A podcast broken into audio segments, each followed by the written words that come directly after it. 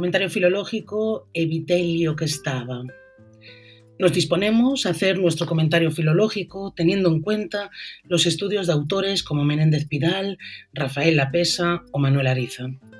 Dividiremos nuestro comentario en tres grandes bloques, el fonético fonológico, el morfosintáctico y el léxico semántico. En cuanto al tema central, se describe la historia de cómo Vitelio fue deshonrado, cómo fue capturado y puesto en evidencia en público por Vespasiano. Pasaremos ahora al análisis fonético y fonológico, no sin antes aclarar que procederemos al estudio e interpretación del texto, sabiendo que muchos testimonios escritos pudieron haber sido contaminados con las peculiaridades escrituales del escriba. Para el primer bloque de nuestro comentario nos ocuparemos de cuestiones que afectan a la fonética y a la fonología, empezando con el vocalismo. En el siglo XIII, con la norma Alfonsí, se regulariza el timbre de las vocales átonas, aunque persistirá la vacilación. La praxis estructural Alfonsí buscó la estabilidad en el aspecto de las grafías asociadas a las vocales, frente a la mayor variación en el castellano pre-Alfonsí hasta 1252, la llegada al trono de Alfonso X el Sabio. Pero no fue hasta el siglo XV, con Nebrija, que no se estabilizan plenamente. en lo referido a la diptongación de E y O breves latinas, Encontramos varias soluciones en época de orígenes, desde el respeto al étimo, la no diptongación, hasta vacilaciones. En el texto aparece la diptongación de la E breve latina en rompiérole o estiércol, línea 13, y la diptongación a partir de la O breve latina como fueron. De otra parte, observamos el empleo de la grafía U para el sonido vocálico velar su y para el consonante fricativo Olvídalo, línea 1. En los textos medievales se tiende a presentar la V en posición inicial y la U en interior de palabra, sobre todo en el siglo XIII. La alternancia UV se mantiene hasta el siglo XVIII y es en el Diccionario de Autoridades en 1726 donde se regulariza. Con todo, no olvidemos que en el siglo XV se extiende la grafía V ya frecuente en la segunda mitad del siglo XIV. La I tenía varios valores, representada por un lado la vocal I en competencia con J e Y y como consonante usando el fonema palatal fricativo sonoro en competencia con J y G. En textos más arcaicos podría aparecer representando eh, el mismo fonema que la CH, che, eye, eyar, echar. Con el tiempo, su uso fue reduciéndose al vocálico hasta 1726, 27, 26, 1726, en que se establece oficialmente su uso. En el texto aparece su uso vocálico, solien, dio, aunque alterna con Y en vocablos como ir, línea 6. Conviene recalcar el uso de la Y de la línea 5 que tendrá un significado de allí y no como conjunción copulativa. Asimismo, conviene anotar la presencia del apócope normal, la pérdida de la vocal final después de NL, RS, Z o D, como sacar. Aparece la apócope extrema, que afecta especialmente a la pérdida de la E, fenómeno probablemente condicionado por modas francesas en diciendol o faciendol propio del siglo XIII. Se suele fijar la fecha final en 1276, en concreto al texto de la ochava esfera alfonsí. Procederemos a continuación al comentario del consonantismo. A partir de la norma alfonsí, la B se usaba para la consonante bilabial, mientras que la grafía V se reservaba para la fricativa. Con todo, tiene lugar en la Edad Media el fenómeno del betacismo, que es la confusión entre las dos. En el texto se representa la fricativa en posición intervocálica, llamábalo, y la bilabial oclusiva, cabellos o cabeza. Un caso digno de mención es el de las sibilantes.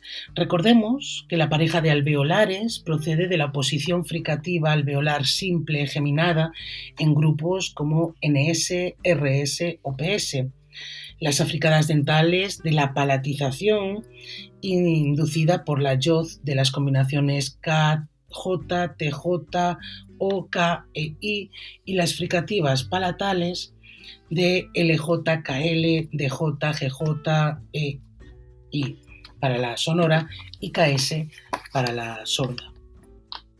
En el, texto encontramos dentales africadas sorda como cabeza, sonora como fiziera, alveolares fricativas sorda como desnullo, sonora como embedeus con dos S, palatal fricativa sorda, la X que no aparece, y la sonora entendiéndose, extendiéndose perdón, de norte a sur, aparecen indicios de neutralización de las alveolares en la segunda mitad del siglo XIV, de las dorsodentales a inicios del XIV y em, del XV, perdón, y palatales a mediados del XV. En el siglo XVI era el momento de consolidación de la pérdida de oposición a favor de las sordas. Vemos la presencia de la F inicial que llega hasta el último tercio del siglo XV, Faciendol. Se suele fijar la segunda edición de la Celestina en 1501 como fecha terminal para documentar su aparición. Es frecuente en la Edad Media la ausencia de la H etimológica, avie, en la línea 1. Podemos señalar otros datos de interés, como que en 1150 se sustituye la grafía visigótica K para el sonido oclusivo velar sordo a finales a favor de la fórmula carolingia C, como cerca. En el, en el análisis de la morfología atenderemos a las siguientes cuestiones. En la esfera del sustantivo, recordemos que de las cinco declinaciones latinas evolucionan ya en latín vulgar a las que serán las tres en clase romance. De primera clase, sustantivos en A generalmente femeninos, que proceden de la primera y parte de la quinta declinación latina, como casiela. Segunda clase, sustantivos en O, generalmente masculinos que proceden de la segunda y cuarta declinación latina, como palacio. De tercera clase, sustantivos en E o consonante, que proceden de la tercera y de la quinta declinación latina, como estiércol. Según la teoría del acusativo, las palabras romances provienen de este caso. Se conservan restos también denominativo como el artículo masculino el o los antropónimos, vitelio o verpasiano. También restos del genitivo como de fuego. Respecto al adjetivo, son escasos en el texto, pero su regularidad nos muestra una época posterior a la época de orígenes. El artículo se regulariza la forma el desde el siglo XIII, en época de orígenes estaba la forma elo y ela. La presencia de el con dos L's pertenece desde el siglo XVIII, según Menéndez Pidal. El artículo aparece permanece hasta el siglo XVIII, perdón. Según Menéndez Pidal, el artículo aparece en 1140, mientras que Corominas lo sitúa en 1170.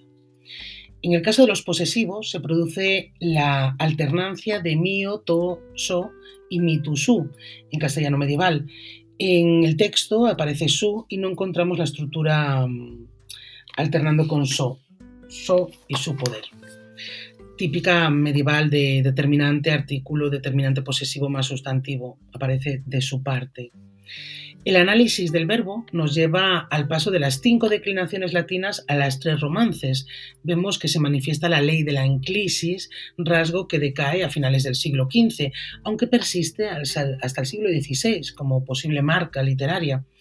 Los pretéritos imperfectos llegan hasta el siglo XV con la terminación IE, ya minorizado, siendo dominante en el siglo XIII.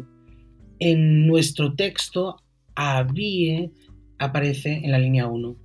En cuanto a la sintaxis, no percibimos el uso de la copulativa Y, se impone en el siglo XVI, y del símbolo tironiano y de E como conjunción copulativa. Se puede mencionar la conjunción causal porque, que reemplaza a la medieval K, porque no pudiese. Finalmente, en el léxico conviene distinguir voces patrimoniales de cultismos y los campos asociativos del texto relacionados con el escarnio, estiércol, espalda, desnullo. En suma y como conclusión, teniendo en cuenta la regularización vocálica, la representación de las sibilantes, los usos nominales y verbales, las apócopes extremas y pronominal, la presencia de la F inicial, etc., aproximaríamos el texto al siglo XIII, probablemente en su primera mitad a finales del, o finales del siglo XII.